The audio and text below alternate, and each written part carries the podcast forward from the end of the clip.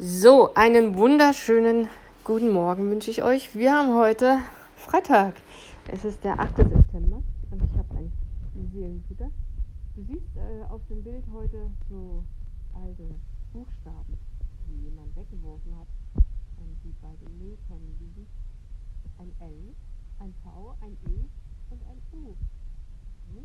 L-V-E-U oder eher L-U-V-E könnte man Love draus machen, also Liebe. Und ich finde dieses Bild symbolisch ganz gut zu folgendem, was ich geschrieben habe. Ich fange mal an mit Psalm 147, Vers 3. Da steht, Gott heilt, die zerbrochenen Herzen sind und verbindet ihre Wunden. Ein Knochenbruch wird geschient oder operiert und ist in der Regel in einigen Wochen wieder heil. Aber wie kann ein gebrochenes Herz wieder heil werden?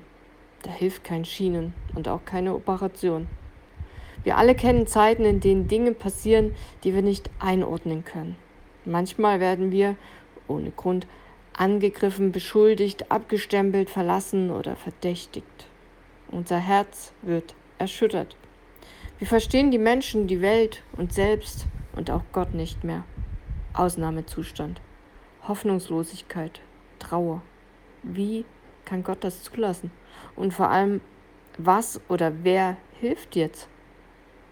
Ich wünsche dir, dass du wie der Schreiberling des Psalms oben irgendwann sagen kannst, mein Gott kann das. Mein Gott heilt die, die zerbrochenen Herzen sind. Mein Gott ist größer als meine Kränkung, als mein Nichtverstehen, als meine Wut und Ohnmacht. Einfach ist es nicht. Es braucht Zeit, Geduld und Kraft, um durchzuhalten.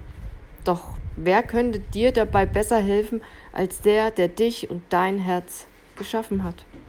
Über ihn wird gesagt, Gott ist Liebe und wer in der Liebe bleibt, bleibt in Gott und Gott bleibt in ihm.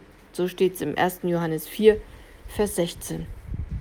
Ich wünsche dir, dass du niemals den Glauben, die Hoffnung und das Vertrauen an die Liebe verlierst, an Gottes unendliche Liebe für dich.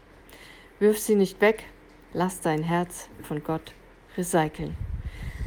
Ja, in diesem Sinne wünsche ich dir ein friedliches Wochenende, ein schönes Wochenende mit genügend Entspannung und ich bin am Montag wieder da und dann gucken wir mal, wie die nächste Woche läuft. Bis dahin, mach's gut.